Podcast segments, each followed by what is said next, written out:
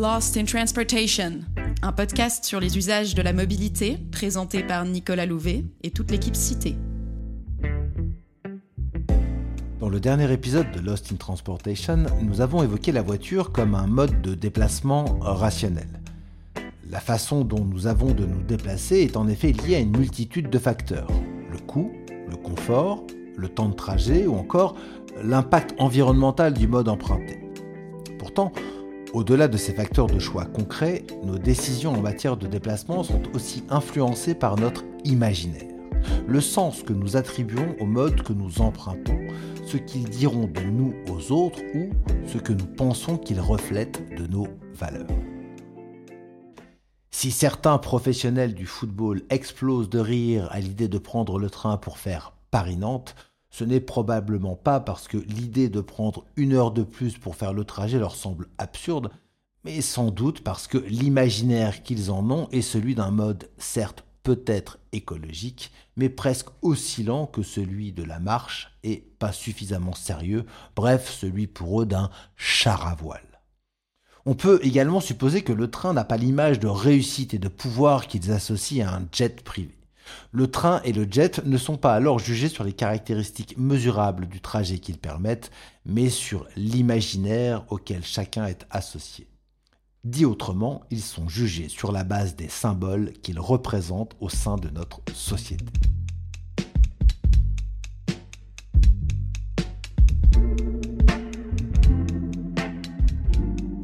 Voiture individuelle, épisode 2, un symbole au point mort Si on se réfère à la définition du centre de ressources textuelles et lexicales, un symbole, c'est un objet, une image ou un signe qui évoque quelque chose d'autre. La voiture serait liberté, vitesse, puissance. Alors, tout serait-il question de symboles autour de la voiture? Pour en parler avec moi, Alice Cognez, chargée d'études chez Cité. Pourquoi ne circulons-nous pas tous dans des automobiles grises en forme de pot de yaourt? Pourquoi les voitures ont des moteurs permettant d'aller jusqu'à 250 km/h dans un pays où la vitesse maximale autorisée est de 130 Nos comportements de mobilité sont orientés par les connotations cognitives et émotionnelles, qui ne relèvent pas simplement de l'aspect fonctionnel de nos modes de transport. On ne choisit pas un mode juste parce que c'est le moyen le plus simple de se déplacer. Vous associez quelle image à votre voiture? Moi, si j'ai pas de voiture, euh, sincèrement, euh, je pourrais pas vivre. Je fais tout avec ma voiture. Et ça vous procure quelle sensation d'être à votre volant? Euh, Une liberté, une liberté d'aller et venir, bien entendu, et voilà, de réaliser ces, projets de déplacement en toute autonomie. Le directeur marketing de Peugeot déclarait en 2012 Il faut continuer à vendre du rêve. Si nous commençons à dire que la voiture constitue le seul moyen de se rendre d'un point A à un point B, nous ne vendrons plus rien. Ces représentations guident nos choix, et parfois tout autant que le temps de trajet, le prix, le confort ou l'impact environnemental d'un mode. Les conséquences de ces représentations sur nos choix de mode de transport sont prises en compte dans les modèles comme des préférences naturelles des individus pour ces modes. Or, ces préférences sont tout sauf naturelles, elles sont le produit de l'histoire des modes de transport et varient en fonction de leur place au sein de la société. Ce qui fait que les symboles associés à des modes de transport peuvent évoluer dans le temps et varier en fonction des lieux de vie des individus. Par exemple, pour la voiture, si au premier abord on pense à la liberté, à la vitesse et à la puissance, on peut aussi considérer qu'elle est le symbole de notre dépendance aux énergies fossiles ou de l'individualisation de notre société. Comment peut-on expliquer les différences de perception d'un même objet et comment peut-on expliquer que celle-ci puisse évoluer? Finalement, cela revient à poser la question de la construction d'un symbole en tant que processus de socialisation. Vous associez quelle image à votre voiture? Moi je suis passionné d'automobile donc forcément j'adore conduire, j'adore être derrière mon volant et je peux conduire des heures et des heures et des heures. Ma voiture, ah, c'est une longue histoire. Au commencement, la voiture était un objet artisanal et de haute technologie, réservé aux classes sociales élevées, bref, un objet de luxe. Détenir une voiture et rouler en voiture était synonyme d'appartenance à une certaine classe sociale. La voiture est alors symbole de richesse. Dans le film de Charlie Chaplin, Les Lumières de la ville, qui se déroule au début des années 30, l'héroïne aveugle se méprend sur le statut social du héros en l'entendant claquer une porte de voiture. Par la suite, la voiture s'est diffusée aux autres classes sociales. D'abord aux États-Unis, puis en Europe dans la période d'après-guerre. La massification de son usage a été rendue possible par la baisse de son prix, permis par le développement important de l'industrie automobile post-guerre. Cela a contribué largement à la croissance économique du XXe siècle. Son développement s'est notamment basé sur un nouveau type de production, le Fordisme, permettant des gains de productivité industrielle importants et favorisant l'acquisition des biens produits par les classes moyennes. Ce nouveau mode de production et cette diffusion de l'usage de la voiture a participé à faire de celle-ci un symbole de progrès et plus largement de la réussite industrielle du pays. Le développement de cette politique industrielle a notamment été soutenu par les pouvoirs publics. De nouvelles routes ont été construites, la voiture a été favorisée par rapport au développement des transports publics et des mesures fiscales ont été mises en place. Si voiture égale modernité, ce serait aller contre le sens des temps de contraindre son usage. Ces facilités données à la voiture ont donné lieu à un système sociotechnique structuré par l'automobile et pour l'automobile, dénommé l'ère de l'automobilité. Symbole du progrès et de la modernité du pays développant ce système, la possession d'une voiture par un ménage est également devenue synonyme de réussite sociale. Posséder une voiture, c'est faire partie de cette modernité, c'est montrer sa richesse à ses voisins, et c'est disposer d'une solution de transport plus performante que ce à quoi ses parents pouvaient rêver. Cela a entraîné une transformation des modes de vie. Des trajets jusqu'alors complexes sont devenus possibles. Par exemple, on a pu partir en vacances en 4L sur l'autoroute A7. Peu à peu s'est construite une image de la voiture liberté. La voiture est devenue un réceptacle des fantasmes de réussite venant répandre une nouvelle possibilité. Le fait de pouvoir se déplacer plus loin, privilège jusqu'alors réservé à un petit nombre d'individus. L'automobile, qui à ses débuts était symbole de la richesse, devient ainsi symbole de progrès, de lendemain qui chante et de liberté. D'une certaine manière, elle devient symbole de la richesse de tout un pays, et pas juste d'une minorité. À cette époque, le sens accordé à l'automobile fait relativement consensus au sein de la société. Roland Barthes qualifiait la voiture dans les années 1970 dans Mythologie comme de grandes cathédrales gothiques, une grande création d'époque conçue passionnément par des artistes inconnus, consommée dans son image, sinon dans son usage, par un peuple entier qui s'approprie un objet parfaitement magique.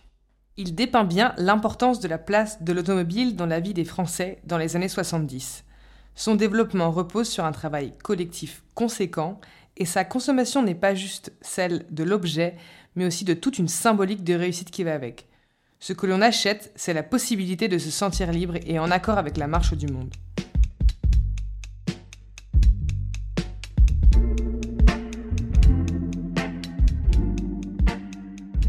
Symbole que représente la voiture a fait couler beaucoup d'encre. Le développement de ce symbole de liberté a rapidement été commenté par de nombreux penseurs et intellectuels. Par-delà cette analyse, le regard réflexif porté sur ce symbole a posé les jalons d'un autre regard sur l'automobile et d'autres représentations de celle-ci. Par exemple, pour le philosophe Ivan Illich, la voiture représente l'aliénation que génère le système capitaliste, à travers les besoins d'objets technologiques qu'il crée. Illich fait notamment le parallèle entre le temps passé dans son automobile et le coût investi. Il déclare ainsi en 1973 dans son texte Énergie et équité que L'Américain moyen travaille pour payer le premier versement comptant ou les traites mensuels, l'essence, les péages, l'assurance, les impôts et les contraventions. De ces 16 heures de veille chaque jour, il en donne 4 à sa voiture, qu'il utilise ou qu'il gagne les moyens de le faire. Finalement, le triomphe de l'automobile est d'en avoir fait un objet nécessaire du quotidien, se basant sur une économie venant auto-alimenter ce système. Toujours selon Ivan Illich, les gens travaillent une bonne partie de la journée pour payer les déplacements nécessaires pour se rendre au travail. T'as besoin d'une voiture pour aller travailler. Tu travailles pour rembourser la voiture que tu viens d'acheter. Le philosophe André Gors critique également l'avènement du système automobile dans son texte Idéologie sociale de la bagnole de 1973. Il considère que l'automobile s'est profondément enracinée dans les identités individuelles et collectives, et que sa massification constitue un triomphe absolu de l'idéologie bourgeoise au niveau de la pratique quotidienne, qui fonde et entretient en chacun la croyance illusoire que chaque individu peut prévaloir et s'avantager aux dépens de tous. Cet objet confère une indépendance, symbole de la liberté, mais également une nouvelle forme de dépendance à la production d'énergie et aux revenus nécessaires à son utilisation. Le philosophe considère qu'une telle idéologie a pu parvenir à cet enracinement parce que ceux qui la produisent ont été capables de l'associer à des idéologies répandues et à des thèmes largement valorisés, tels que la liberté. Ainsi, peu à peu, la voiture est devenue un objet culturel. Et que ce soit dans l'analyse d'Illich ou de Gors, l'automobile semble s'ériger comme nouveau symbole des dérives du système de production et de consommation capitaliste. L'idée du progrès permise par un accès à un plus grand nombre à une nouvelle technologie s'effrite. Et c'est notamment à travers ces critiques que se sont développées des représentations négatives de l'automobile. Devenue un objet incontournable de notre société, la voiture apparaît comme le support symbolique pour critiquer l'individualisme, le capitalisme et ses dérives. L'objet sert alors de porte d'entrée pour attaquer les valeurs auxquelles celle-ci est associée. En parallèle, l'évidence d'associer la voiture à une certaine valeur est remise en question. Le contexte des chocs pétroliers, de la fin de la période des Trente Glorieuses et de prise de conscience de la crise écologique fait perdre foi en l'idée d'un progrès technologique émancipateur.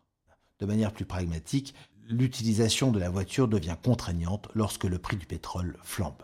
La symbolique associée à la voiture est ainsi doublement attaquée. D'une part, les symboles auxquels elle était associée, comme le progrès et la consommation, perdent de leur évidence. Il ne s'agit plus de valeurs nécessairement positives. Et d'autre part, l'association de l'objet voiture à des images comme la liberté n'est plus aussi simple. Ces associations symboliques ne disparaissent pas complètement, mais les représentations de la voiture ne sont plus unifiées autour de la question du progrès, de la modernité et de la liberté. Elles ne font plus consensus et alimentent désormais des symboles, des imaginaires. Et vous, vous ressentez quoi comme sentiment quand vous êtes au volant de, de vos voitures? Tranquillement, puisque ça c'est hybride, ça roule tranquillement, c'est facile à rouler, surtout les marques étrangères. C'est-à-dire c'est que euh, marque coréenne, celle-là.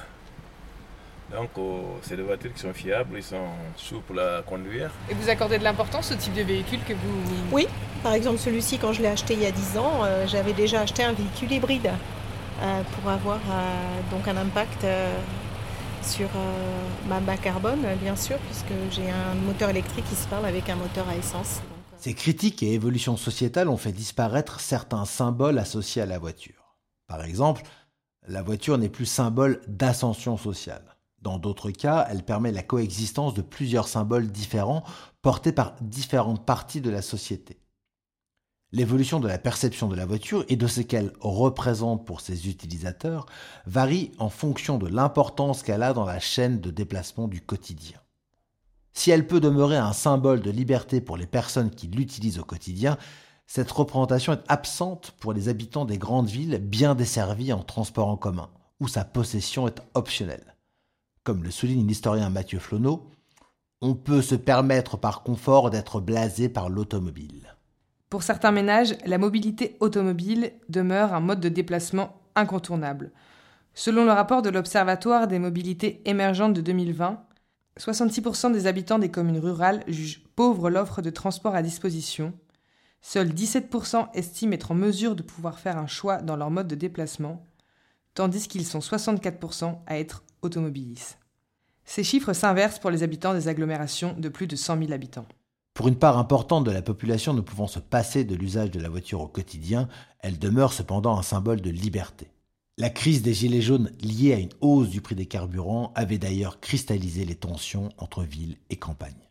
C'est également le cas des tensions autour de la généralisation de la limitation à 30 km/h dans Paris.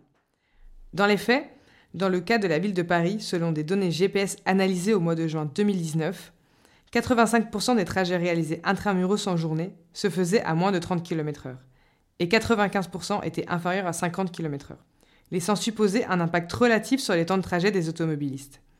Ainsi, leur réaction n'était pas nécessairement basée sur du concret, mais davantage sur l'attaque d'un symbole lié à l'automobile. Toucher à la voiture et à ses prérogatives demeure un sujet très sensible lié à l'importance de ce qu'elle représente pour certaines personnes. Finalement, désormais, le symbole associé à la voiture individuelle dépend de son intensité d'usage.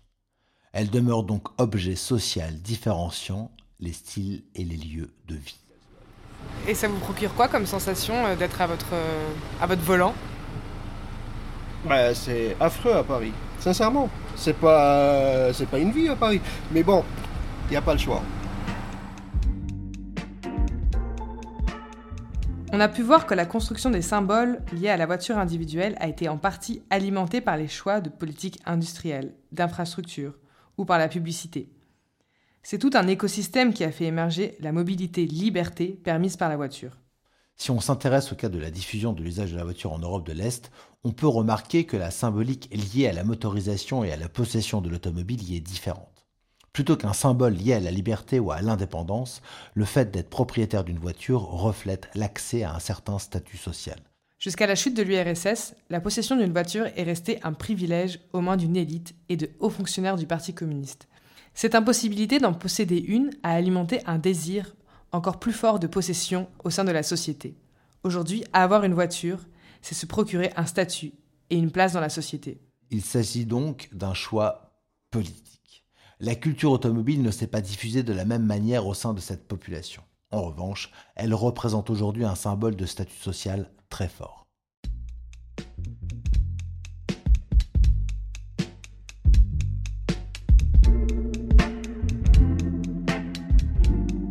Si la voiture individuelle ne semble plus être un symbole de progrès et de liberté partagée au sein de la société occidentale, on peut s'interroger sur ce qui aurait pu prendre le pas sur celle-ci. À titre d'exemple, on peut considérer que l'usage et la possession des smartphones est devenu dans une certaine mesure support de ces imaginaires de liberté et d'autonomie. Les symboles liés à l'usage de la voiture individuelle ont connu des modifications importantes au cours des décennies passées. Celles-ci peuvent notamment s'expliquer par les politiques publiques d'urbanisme et de mobilité ayant modifié la place de la voiture individuelle dans nos sociétés. Aujourd'hui, au-delà des symboles véhiculés par la voiture individuelle, il semble que la tendance soit davantage à réduire sa place dans nos déplacements du quotidien. Le rejet de la voiture, ce sera le sujet de notre prochain podcast.